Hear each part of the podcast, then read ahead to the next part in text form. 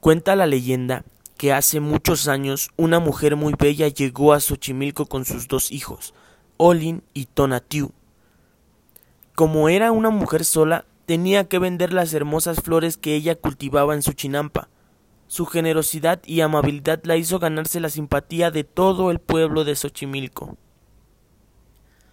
Y su humilde chinampa pronto comenzó a dar frutos, hasta que en una mala y oscura noche todo cambió.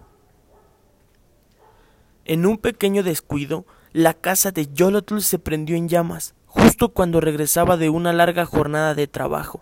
Desesperada, Yolotl trató de detener el incendio, sin darse cuenta que la barca donde estaban sus hijos quedó a la deriva. No pasó demasiado tiempo para darse cuenta que la barca había desaparecido. Al notar su ausencia ya era demasiado tarde.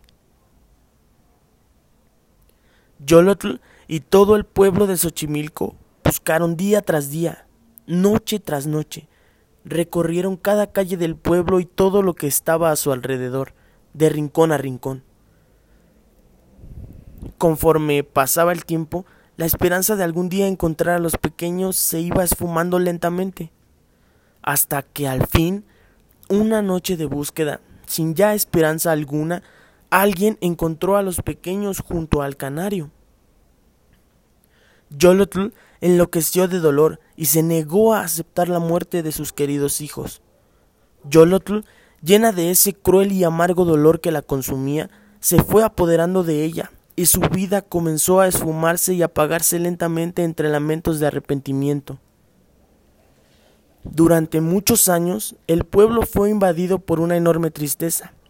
Pero justo cuando aquella historia desgarradora y trágica que tuvo que sufrir esa madre iba quedando en el olvido, comenzaron a escucharse los lamentos a la mitad de la noche.